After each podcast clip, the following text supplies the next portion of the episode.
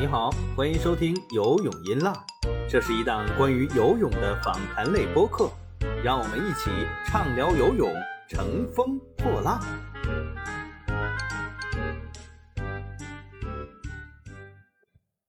大家好，我是张斌，欢迎收听最新一期的游泳音浪。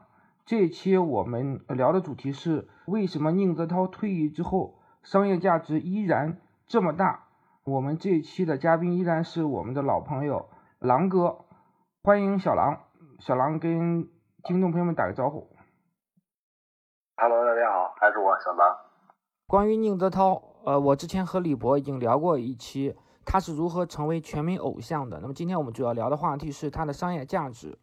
在宁泽涛仁川亚运会成名之后，他其实是和游泳中心有过一个蜜月期的。仁川亚运会回来之后，马上就在水立方举行了世界泳联的系列赛北京站。当时尚修堂，对短短池那个比赛，尚修堂是带着宁泽涛，还有有没有傅园慧我不记得了，但肯定没有孙杨，带着他们叶诗文，对对对，叶诗文带着他们去的。当时尚修堂是把宁泽涛作为一个正面典型树立起来的，就就觉得这个孩子。跟孙杨比起来，就是处理各种关系，就我们用我们通俗的话说，就是情商非常高。在他们当时的领导眼里，这个年轻人很优质，形象气质好，情商还非常的高，和之前可能接触的很多刺儿头的运动员不一样。那么实际上，我觉得可能他们都看走眼了。宁泽涛是一个，呃，你也不能说他情商不是情商高不高的问题，而是。他确实会比较坚持一些自己的呃观点也好，理念也好，我觉得也有可能跟九零后有关系，因为九零后这一代相对来说会更有个性一些。对你说的这个细节，我记得特别清楚，因为那一次就是孙杨没有来发布会嘛，然后可能我记得跟当时亚运会之后他的这个兴奋剂事件也有一些关系，很明显就是尚修堂想树立一个。宁泽涛的正面形象，然后我觉得当时也是有一定想打压。没错，我就我我跟你的观点完全一样。我认为尚修堂在这么多记者面前这么表扬宁泽涛，实际上就是为了打压孙杨。对，他们也希望内部竞争，然后不要让你孙杨觉得啊，只有我一个男子运动员成绩是世界级的，所以都得围着我转，让他有一些危机意识。不过没想到算盘没打精，后来的走向是和他们之前的预判完全不一样。不过到后来，因为老尚已经呃退休了，其实老尚还是比较会处理这些方面的关系，而且他在游泳这个领域里，对，他在游泳这个这人的手腕，他知道水的深浅，而且拥有很强的人脉呀，个人的呃，你说魅力也好，手腕也好，这些手段。和还是和后来的就王璐生他们之类的这些人，还是我觉得还是不一样的。老尚当时好像他的身份也特别逗，他好像是游泳中心的二把手，但是是党委书记。对，是一把手，就是都不出来，永远是他来负责一切的。呃，是这样的，因为那个时代最开始的时候是李化，李化是游泳中心主任，老尚是副主任，后来是把老尚提到了党委书记这个职务。李化那个人呢，我跟他打过很多交道，我非常了解他。以后有机会我还可以专门讲讲游泳中心这些官员们。李化这个人，他是练田径出身的，他还是跳高，还是撑杆跳、跳远，反正大长腿，具体我不记得了。他是对游泳、跳水这些花样游泳，他不懂的，不懂这些业务，所以呢，这几块业务分别由尚优堂、周继红还有于丽，对于老师你你也很熟的。其实有机会回头我们还可以。还可以讲讲于老师的故事，种种这些东西实际上是李化是插不上手的，所以尚修堂就是在游泳这个领域里面，他就是一言堂。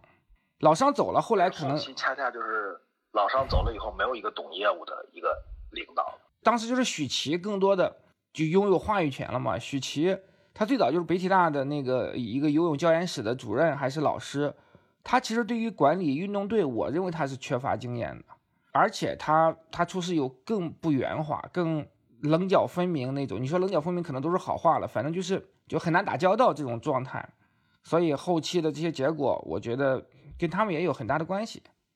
我特别想跟你探讨的，在开场这个阶段聊一下，因为现在职场 PUA 是一个很流行、很火、很红的这么一个说法。那么你认为宁泽涛有没有遭受了职场 PUA 呢？我觉得还不大一样。我我认为就是当时游泳中心的这个处理最关键的还是因为经济利益，因为职职场 PUA 有的有些时候它并不涉及到直接的经济利益嘛，对吧？对。然后我我我认为宁泽涛这个事儿主要还是出在钱上，就是如果不是钱上出问题，别的事儿我觉得领导们也都还有。但但是对你说的这个，但我其实想探就是想想和你探讨的是。有没有职场霸凌的存在？你觉得？那肯定是有的，对吧？就是我刚才因为你做节目之前，你把提纲发给我啊，我看了这个提纲以后，我就一一直在想，就是说为什么就是你会这个事情变成这样？感觉完全不至于。就是呃，我觉得就是像西方那种完全的个人主义，我我个人是认为不好的。嗯，就是比如说在这次疫情里边就会体现出来这种极端的个人主义，就是我我愿意干嘛干嘛，你别管我。嗯，那像这种传染病，那你愿意干嘛干嘛，你无症状感染者，但是你可能会感染别人，所以大家都要遵守。但我认为像咱们以前那种完全的集体主义，就是没有个人，嗯，也是不好的。那这次其实恰恰就是宁泽涛事件，就是个人和集体的碰撞。那么你完全支持宁泽涛，完全支持用对我我认为也都不对。但是在这个过程中。用游泳队，他利用他的这个级，这叫什么职级的优势也好，或者说用他权力的优势也好，没完全的打压了个人，就是拿集体完全打压了个人。那我认为这肯定就是不对的，就是走向了一个极端，对吧？对，他们把权力这个东西玩到了一个极致，而且从来没有遇到挑战。刘子歌作为北京奥运会唯一的奥运冠军，他没有任何的商业代言，这就是说明了这个中心在权力权术方面的一个。用到极致了，我觉得。权术玩的太狠了。这个宁泽涛这件事儿最初怎么爆出来的？不是一个微博小号吗？对，微博小号注册了叫什么什么什么鹰，然后翱翔的鹰之类的，之类的，然后就再也不发生了。明显就是游泳中心自己安排的记者也好，或者说他们自己内部人也好，这个这个手段实在是太厉害了。很有可能是蒙牛的人。然后我们就借此就切入正题吧，就说我们聊一下宁泽涛退役之后的商业价值。根据以往的这个惯例啊，运动员退役之后，大部分的运动员商业价值都会急剧缩水。我们可以现在看到，李娜可能稍微好一点，但刘翔就是一个比较典型的例子。他在退役这么多年，当然刘翔也情况也略微有些特殊啊。但不仅是刘翔吧，那么那么我们也可以以其他的奥运冠军，甚至是说。啊，郭晶晶这种就是田呃田亮当然是另另当别论了嘛，因为他进娱乐圈了。我宁泽涛可能是个特例，他在退役之后还是有这么大的商业价值，就是啊，而且他在呃没有退役的时候就已经成为中国最顶级的 top 三的这样一个体育明星。那么你是怎么看他为什么会有这么大的商业价值呢？呃，它的商业价值大，我觉得首先基于两个基本因素，一个是说它这个项目，呃，是中国一直以来的弱势项目，但是在这个国际体坛上，游泳和田径又是一个两个基础大项，所以它这个短距离的自由泳能拿到世界冠军是很激愤这个国人的这个自豪的。然后呢，另一点就是他长得帅嘛，这这是两个基本点。有女粉丝就有这种消费的。能力就有带货，因为我们现在比较流行的这个话说，宁泽涛是具有带货能力的，实际上也也证明了他确实是可以带货的。嗯，然后你刚才说到为什么他退役之后还有拥有很大的商业价值，我认为就是他跟李娜在这一点上比较像，就是说，呃，他展现了不同于以往中国运动员的那种。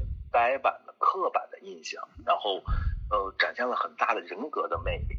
这些不会是因为过往的中国的奥运运动员，他的给公众的形象印象都太平面了，那么他的曝光只能是跟着比赛来的。没有比赛，或者说没有成绩了，那他当然热度就下降了。但是宁泽涛和李娜不一样，他在这个过程中不断的展现个人的魅力，然后他的个人魅力和形象。就依然会有价值。这个跟比赛本身的绑定就没有那么深了。但是你这到这儿，我就有一个可能和你有点不一样的这么一个看法了啊，就是宁泽涛在无论是他退役之前还是退役之后，他几乎没有怎么接受过媒体的采访。偶尔我们能看到的他的采访，更多是时尚杂志方面的一些对他的专访，以及他当时是签约呃网易的这种作为一个官方的平台的一个发声，它的曝光率按照我们。传统的观念上，它的曝光率其实并不是很高的，因为怎么讲，就是它没有呃那么在媒体上，就是说像一些比如说林丹呀或者孙杨之类的，能够长年累月的能够出现在呃媒体，就是主流的体育类的媒体的报道，它有点剑走偏锋。那么缺少和媒，我我认为甚至没有几个记者能说我跟宁泽涛会比较熟。这个可能一只手能数得过来，可能顶多有五个记者跟宁泽涛关系还算不错，有私交。他是如何？也就两个吧，我估计。也 也不一定这么少啊，就是反正肯定很少，这个是毫无疑问的，对吧？那么他没有这么高的，按照我们传统的观念里面，他没有这么高的曝光率，他是如何说维持他的这种热度的？他其实也只有一个微博，没有其他的社交媒体账号。就是，呃，我觉得咱们两个说的其实并不冲突。就是你是从说这个媒体的曝光，它的热度，我是说它就是说有一个人格的魅力。我认为人格的魅力有时候不只是通过这个媒体的曝光，呃，比如说他跟粉丝的互动，我我他。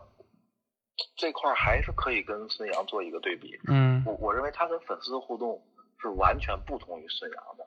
孙杨跟粉丝的互动是两个极端，是要么是说对粉丝特别好，就是说这个有点像娱乐明星那种，就是说啊，组织粉丝一个见面会，有点这个饭圈文化了。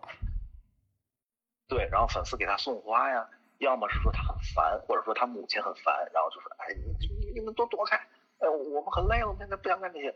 就他就是这两个极端，但是宁泽涛他就是一个粉粉丝跟他接触的过程中，就是你能感受到他是个人，他不是一个明星，他是一个九零后的大男孩，就是他会对粉丝非常温和，然后说哦我给你签名什么，但是粉丝如果过激了，比如说去去抓他呀，是他也会稍微有点生气的说说说哎你们不要这样不好，你把我抓疼了已经，就是说他不会说为了维持我的形象一味的对你好。也不会说，我我觉得我自己是个明星，你你你们都要保持距离。他就是会在这个不断的互动的过程中，让你感受到他是一个有喜怒哀乐的一个九零后的大男孩。所以这就是我刚才说的，就是他的形象更亲和，然后也更饱满。他可能就是说个性更鲜明，可能这样是会更吸引说粉丝的一个要素。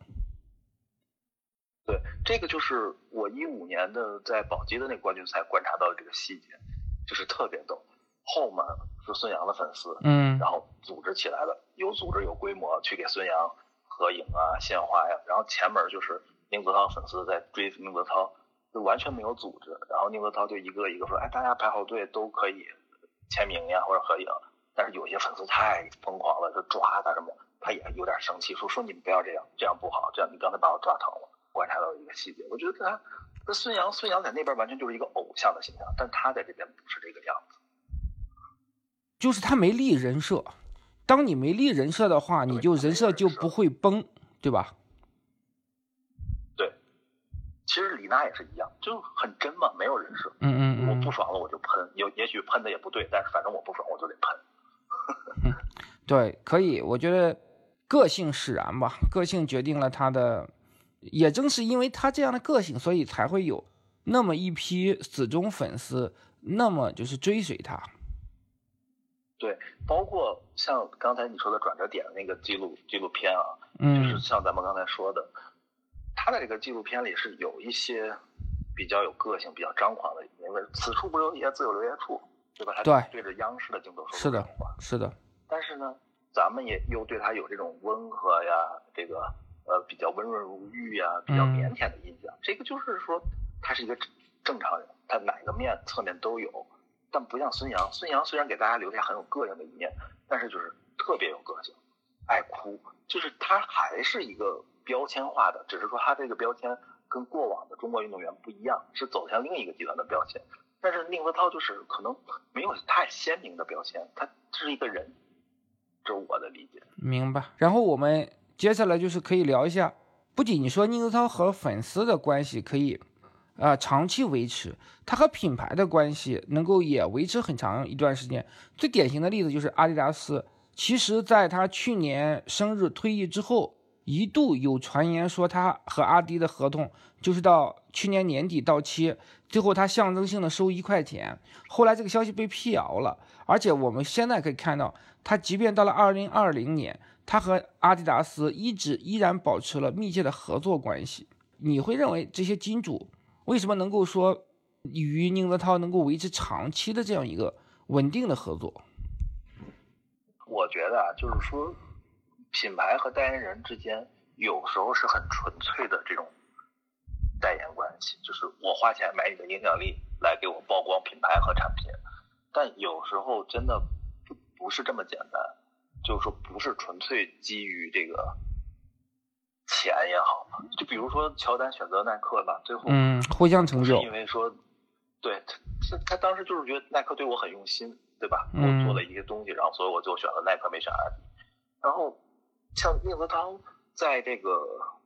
伊利事件就是跟这个，嗯，这个这个蒙牛冲突的事件，嗯，给赞助商，我觉得肯定不只是给伊利，而是给赞助商、金主这边都留下了很好的。是的，是的。一个运动员，他守诚信，他遵守合同，哪怕跟自己的国家队撕破脸，他也要执行这份合同。嗯。如果我是金主，我也会对这个运动员有非常好的印象。没错。形象啊，很长得很帅，很清秀，又有粉丝。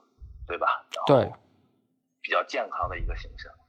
这个我就觉得和他的个人的品格可能关系比较密切。其实，在他当时面对那么大的压力的时候，他完全可以单方面去与伊利解约，因为你作为运动员，稍微相对来说还是也不能说更强势吧，但是你有充足的理由去终止这份合约，但是他反而冒着。极大的风险，极大的压力，去把这份合约执行完，去做完了。这个东西一定不仅仅是给伊利，给所有的其他的品牌都树立了一个正面的形象。和孙杨当时一定要在亚运会中穿三六一度的衣服，它是它并不完全一样的。我认为，甚至不是不只是给金主和赞助商留下了一个好的印象。而是做了一个在当今社会做了一个很很正确的行为示范。嗯，就是你要要有契约精神，其实是，对吧？对，而且你刚才说跟孙杨那个不一样在哪儿？就是说，当时是宁泽涛先签了这个伊利的，没错，国家你游泳队才后后签了蒙牛，是这样的，这有有个时间先后上的顺序。关于他和蒙牛、伊利这个事情，我们就不过多展开了。回头有机会，等到冬奥会或者是结合蒙牛、伊利大战的时候，我们可以再专门去拿出作为一个课题来探讨。那么再谈一下他和法甲的合作，这个确实，呃，我是没有想到。而且不仅仅合作了一个赛季，今年他继续在合作，而且前不久九月份专门在深圳搞了一个线下的活动，还有很多宁泽涛的粉丝。跑到深圳专门去参加这个活动了，你觉得他和法甲这个做他法甲选他作为中国的推广大使匹配吗？呃，我觉得还可以，因为其实我觉得效果上来说，我觉得是存疑的，但是我觉得匹配度还还 OK。嗯。然后，因为我是 AC 米兰的球迷，就是我知道一件事，就是说宁泽涛。也去过意大利，去圣西罗参观了 AC 米兰的这个俱乐部和这个博物馆更衣室，然后当时也拍照啊，也宣传了，但是没有很大的宣传。嗯，所以我认为他可能是真球迷，真的比较喜欢足球这项运动。对，他是可能是个真球迷，只是说不是像鹿晗那种，就是说死忠粉，作为一个人设打出来也好，或者是怎么样也好，没有那么明显。但他我认为他可能确实是喜欢足球啊，所以才会有这方面的合作，就是。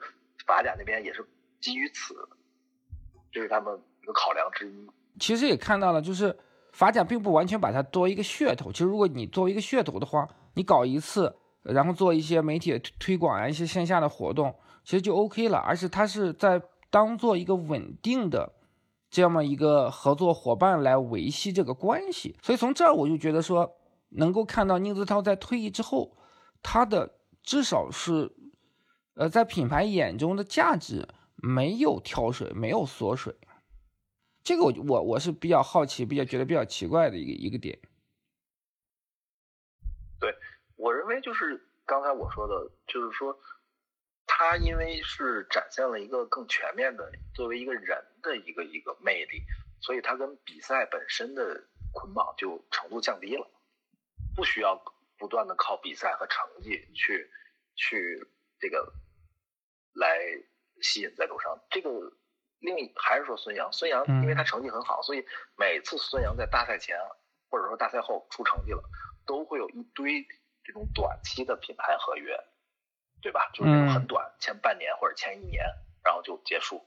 典型的就是当年的那个现代，你记得吗？啊，对，汽车嘛。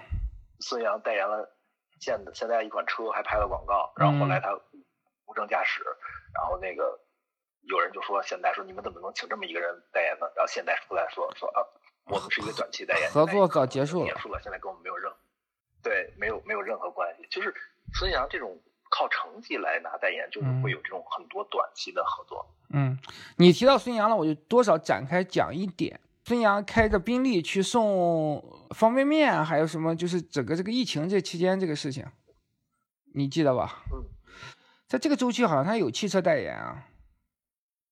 吉利吧，好像。对对对对对对对，这么一说，我一时懵住了。就是对啊，他一直是吉利的代言人啊，所以这个事情就是他和宁泽涛形成了一个鲜明的对比。而且当时媒体的好多正面宣传中还特别强调了这个宾利汽车这个这个品牌，所以我我觉得两个人在至少是说对于商业品牌或者是他们的一些商业合作伙伴的。态度上还是会有一些区别的，当然我们也不能这么就通过这一个细节就是往下结论，因为我也从曾经担任过孙杨经纪人的一位朋友那儿得知，他们家其实还是比较注重维护啊品牌的关系的，包括一次录节目，有很多粉丝拍照，呃，然后摄影机也在拍这个镜头，他还特意提醒粉丝说是用华为的手机，因为他那个时候是华为 P 九的那个代言人嘛。荣耀，荣耀啊，华为荣耀啊，对，荣耀。嗯，说到这儿呢，我就想顺着你的也是接着说。嗯，我我认为孙杨肯定不是说故意说我代言了吉利，然后但是我不我要做个好事，我非得开着宾利去。他纯粹是说这个细节没有注意到。然后呢，但是媒体嘛，为了流量，肯定愿意说啊，孙杨开宾利去送送东西。但这个恰恰说明不是说他故意这样，而是说明他这个细心的程度，或者说的这个。考量的程度不到位，这可能也是他跟宁泽涛的区别。就是说，你对于赞助商的维护，并不是说你你你在这种有有摄像机的场合，然后你才才能记住，而是说你要一以贯之的，就是说我就是穿阿迪达斯，我对他代言人有没有摄像头、摄像机、媒体我都穿，嗯，必须得达到这样一个程度，才能是更好的作为代言人去为品牌这个露出。对，因为以我们对他的了解啊，对他的品性的一些了解，呃，他对于契约和规矩的遵守程度上，还是会有所欠缺的。就是最典型的例子是当时那个听证会的时候，他在自述环节突然间在听众席里拉了一个翻译去帮他做做翻译。这个就是你要在证明自己特别守规矩的情况下，你做了一个完全不守规矩的行为，你怎么能让那些仲裁员们？怎么去看待你这个行为呢？对，没错。所以就是你像吉利跟孙杨签约，他一定不会细致到说你孙杨不许开吉利以外的车，这是不可能也不现实的，对吧？嗯。但是知道你应该在公众场合，你是你你是不应该对吧？另外一个就是对于公众场合的理解，可能大家会有有有不同的认知。虽然他可能认为这不是一个公众场合，那么但是你被媒体写出来了，总之对他的形象是会有一些有一些损害的。而在这方面，就是宁泽涛至少我们的了解里面没有出现过说，哎，我我和阿迪合作的时候，我穿耐克的衣服的之类的这些传闻或者传出来，对吧？那你私下他会不会用耐克的产品呢？我觉得未必完全会杜绝的。有的时候你可能打高尔夫。打高尔夫球，那那个球可能就是耐克的产品，这些东西也都是很难完全杜绝或者避免的。但是一个公众场合，这个你可能要求自己，呃，一定要要杜绝说竞品的出现。另外一个就是你刚才讲到的，我特别同意，就是你的细节、你的意识里面对这个契约精神的一个尊重。说到阿迪这个，我突然特，你刚才说他三六一嘛，孙杨代言，嗯，我突然特别逗，就是其实孙杨也一直想代言这个这个这个国际的体育品牌，但是一直只能是三六一，然后这个宁泽涛横空出世就代言了阿迪，这个也是其实也是两个人商业价值的一个一个一个横向比较吧，有时候商业价值不光是看这个金额，也看你这个品牌嘛，对吧？对，倒也不完，对他为什么选择三六一呢？在他选择三六一之之后没多久，其实耐克问过他，耐克、阿迪这些国际大品牌给的代言费和国产品牌还是有差距的，因为他会觉得我的品牌有加成，你代言耐克或者你代言奔驰，那么呃能够提升说你的整体的啊形象呀，你的商业价值，那么可能上他们就会在金额上会会少一些，所以。很典型的一个例子就是孙杨的合作伙伴基本上全是国内的品牌，呃，一个比较简单的道理就是这些品牌给的钱更多。对，然后咱们这你顺着你觉得就可以说说回之前那个话题了，就是说为什么现在金主还愿意选择宁泽涛？那么你作为一个代言人，你在选择合作伙伴的时候是把什么放在第一位？是把钱钱放在第一位，还是说双方的？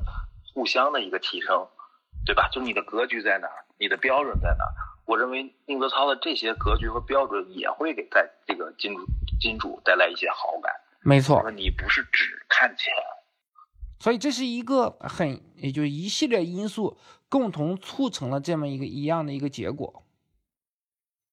而且多说一点，就是我今天也在想这个问题，就是说有时候怎么说呢？这个。甲方就是说品牌方的这个做出一个选选择和决定，有时候是很复杂的，但有时候也是很简单的。也许就是这个 boss 在接触过程中认为这个人很好，我很喜欢他，那我就继续合作。有时候也真的就是这么简单。那么他还是特别受时尚圈的青睐，可能跟他有一些时尚圈的资源有关系。那么你觉得还有没有其他因素？除了这个，呃，可能有时尚圈的资源，或者是确实有一张很。呃，很很精致、很高级的呃脸，形象气质都很好。还有没有其他的一些因素？我觉得他们会特别在意说，宁泽涛的有很多粉丝吗？女粉丝？这一点我觉得不完全成立。我觉得跟他的团队有一定关系。这个一一方面就是你说的，他的团队有一些这个时尚圈的资源。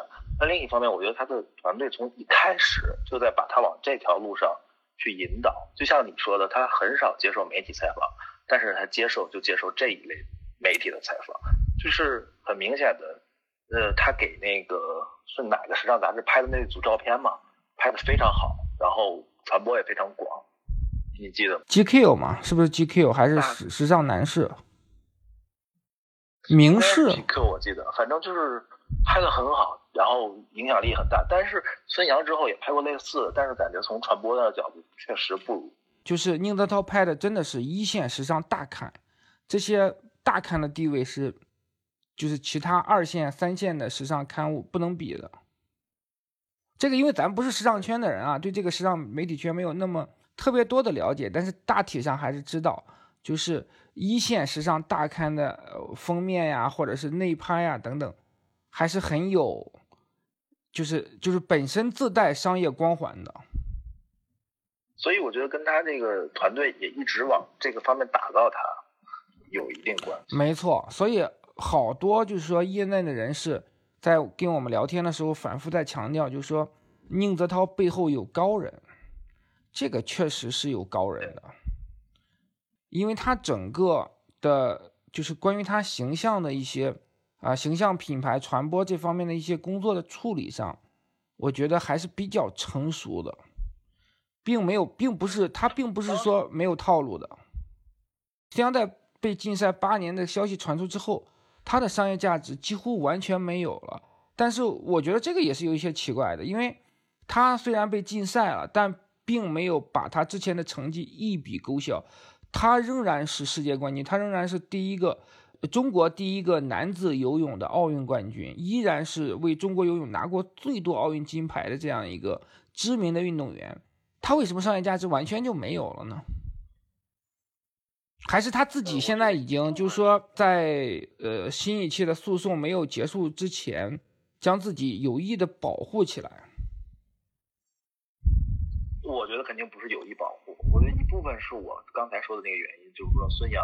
还是跟比赛和成绩捆绑的比较深，但这个我觉得不是根本性原因。我觉得根本性原因是因为他这个禁赛还是，就是因为到最后我自己的感觉啊，就是说给孙杨在国内舆论判上死刑的，并不是禁赛本身，嗯，而是他母亲的那条朋友圈，就是将那条朋友圈一出。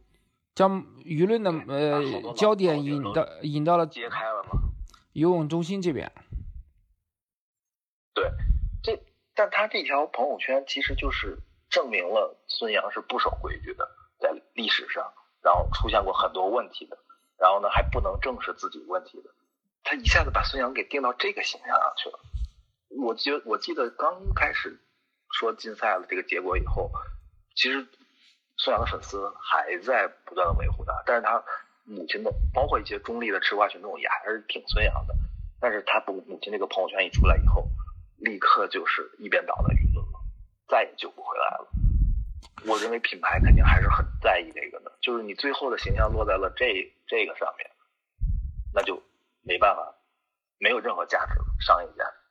可是我就是我们再去做一个类比啊，出现负面新闻的。也有很多，你比如说，呃，伍兹，伍兹在性瘾那个事件出来之后，其实包括耐克啊等等很多一线品牌还是在挺他的，当然也有一些品牌解约了，呃，这是一个这是一个例子。另外一个例子是阿姆斯特朗，阿姆斯特朗在兴奋剂丑闻传出来之后，也也确实说名就是名誉扫地，呃，几乎完全的没有任何品牌在和他合作了。这个事情我觉得，呃，有两个。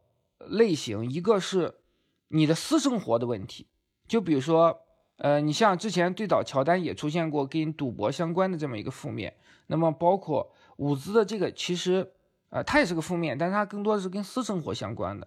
那么孙杨和阿姆斯特朗有点相似的是，他都是和兴奋剂相关的。那么如果就是虽然我们无法证明说孙杨的兴奋剂检测上出过问题。他不是说因为阳性的情况，呃，导致了他现在这样的一个局面。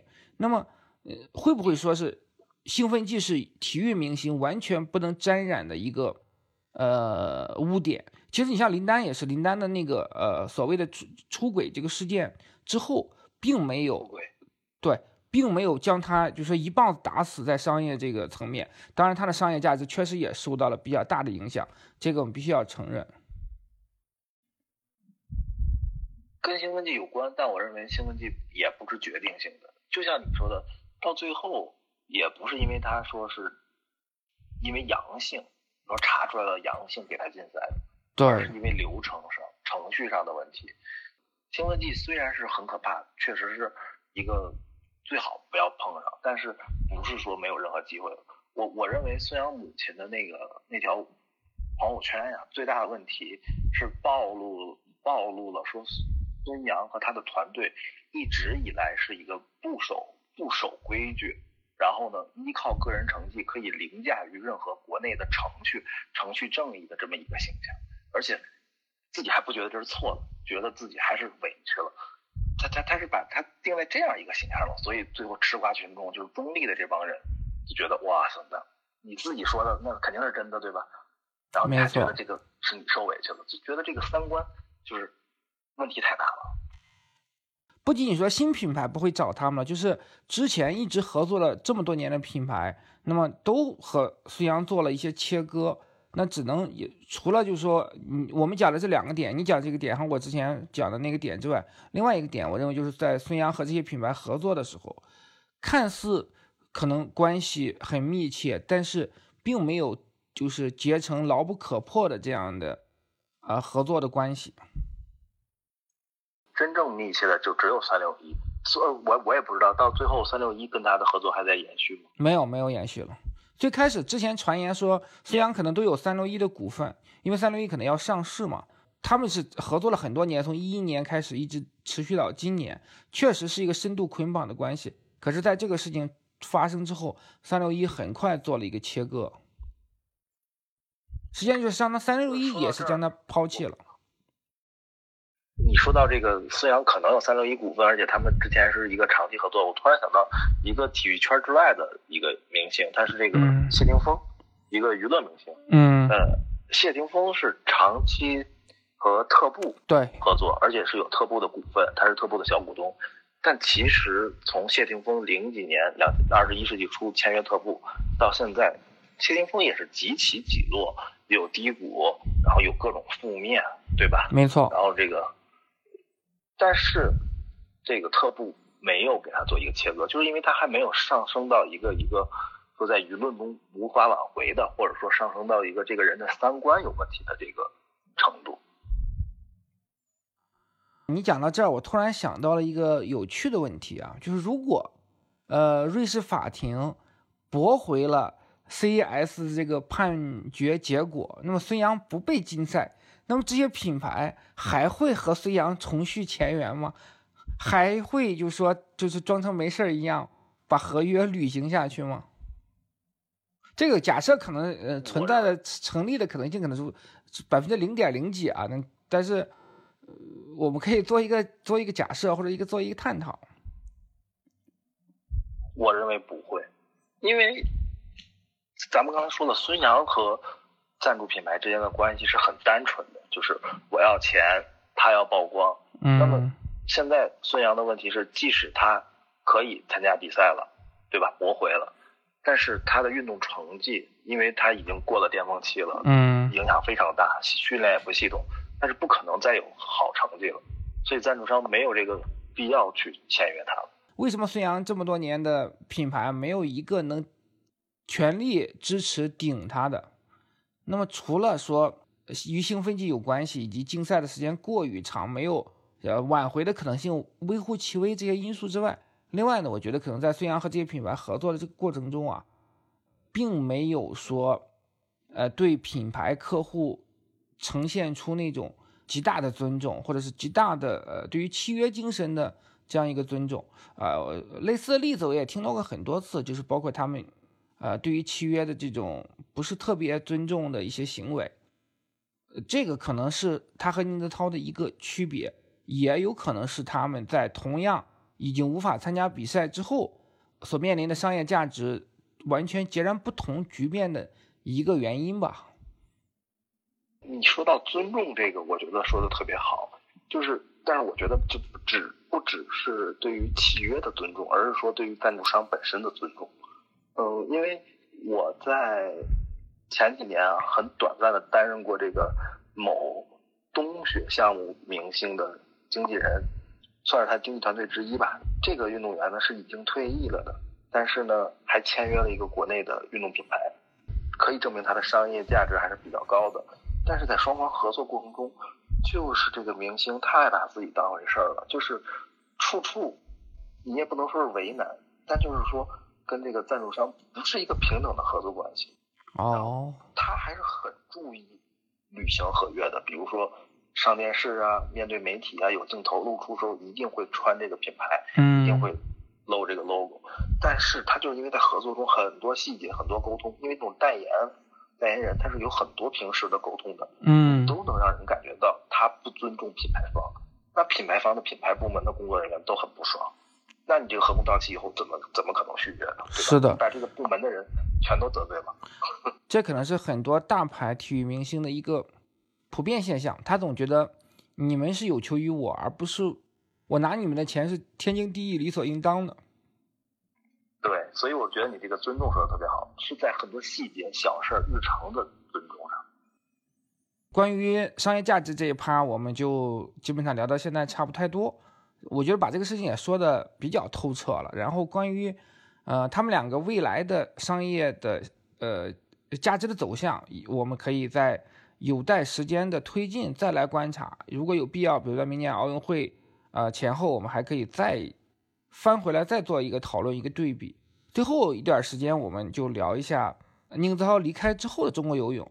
然后，如果宁泽涛没有离开的话，那么呃，中国游泳在东京。可能不会像现在这么处境这么略显尴尬。你会觉得宁泽涛没有退役的话，他现在依然能够游到一个很好的一个成绩吗？或者是至少是在亚洲是第一的这么一个呃一个位置？还是他已毕竟也已经二十七岁了，他的运动成绩也可能已经会出现一个直线下滑了。我认为在国际上面不具备竞争力。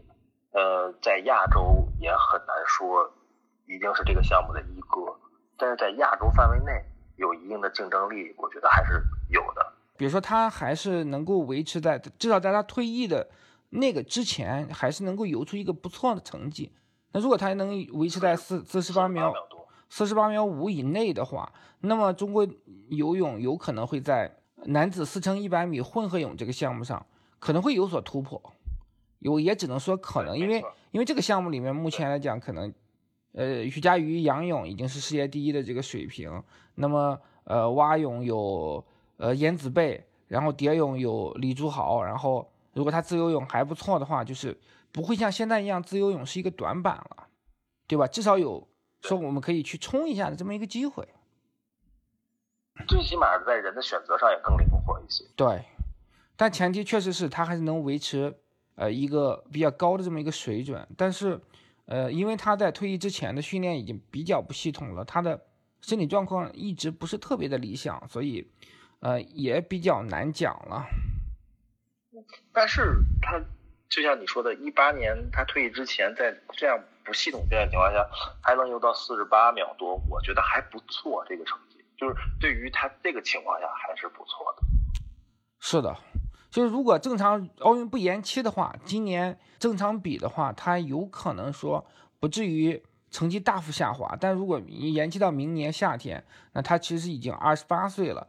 呃，二十八岁的一个呃游泳运动员，在男子在短距离项目上还能有所突破，你只有是菲尔普斯，你只有是，或者说只有菲尔普斯才能够做到吧。即便是罗切特，即便是孙杨，他们更多的也是在呃中长距离上。呃，在已经过了二十六七这样的一个年纪，还保持了一个比较好的水准。对，就是短距离项目呢，其实怎么说呢，偶然性太大了。但是这个一上年纪以后，随着爆发力的下降，就是影响非常大。我印象最深刻的就是中国的这个也是练短子游泳项目，这个陈作，你你嗯，知道知道知道，陈作。对，陈诺之前是五十，也是五十字、一百字，也都是很出色的选手。对，没错。然后他也是北京队的。然后因为我我之前是北京媒体，所以对他还关注多一些。他在运动生涯末期给我的印象就是说，一直在坚持训练、坚持比赛。作为一个老将，成绩呢，就是怎么说呢，有一定竞争力，但是绝对再也回不到巅峰。那肯定的状态和感觉。是的。这个没办法，因为你短距离项目的呃巅峰期就是那么转瞬即逝，那么就可能对宁泽涛来说就是一四年、一五年那个时候正好是他的黄金年龄，二十一二，正好是出成绩的时候，恰恰也出了成绩。那么里约他本来还是可以有有机会搏一搏的。那么里约的时候他二十三岁，也还是呃黄金期，可是因为种种因素吧，导致他最终连决赛都没有进，连呃后来因为接力也出现犯规的情况嘛，也非常可惜。呃，当然不是宁泽涛犯规了，但是就是最后中国的成绩被取消了嘛，只能说，即便他在，也可能也很难说对于中国游泳的现状有多大的帮助了。就像你说的，可能在呃接力方面会多一个选择。最后一个问题就是，你觉得短期之内还会有呃宁泽涛这样的一个短距离特别出色、具有国际竞争力的呃中国游泳运动员会涌现出来吗？我觉得一定不会。就是宁泽涛是天选之子，可能就是几十年一遇的那种人吗？肯定是因为是这样，就是在宁泽涛出现之后，然后紧接着广州那边、广东那边就出了于鹤新嘛。然后我我当时给我一个错觉，就是说中国的男子短距离自由泳会像中长距离自由泳一样，就是说出现一个领军人物孙杨这样的，然后这边宁泽涛，然后后边就是出现一茬人才。但是通过这个娱乐新的发展轨迹，完全没有达到当时的预期，然后。可以证明，就是说这个东西太难了。另外一方面，就是说咱们回顾孙杨的成长道路，你会发现，孙杨是一个很明显的一个，就是说天赋异禀，从出生就啊很好的运动才能，然后一步一步培养。其实宁泽涛的这个是比较偶然的，没有孙杨那么有迹可循，说从小就能看出来他就是一个世界冠军。短距离方面，可能就是你就要赌一个天，赌下一个天才的出现。好，我们今天聊了已经挺长时间了，差不多把我们想聊的也都呃基本表达出来了。感谢狼哥的分享，我们找个机会可以就我们今天已经想到的一些选题，比如孙杨的母亲等等，呃，可以进行专门的呃探讨。欢迎狼哥再来做客。好的，行，希望我们下次聊苏阳的母亲。我感觉这有点像骂人。好的。拜拜。好的，拜拜。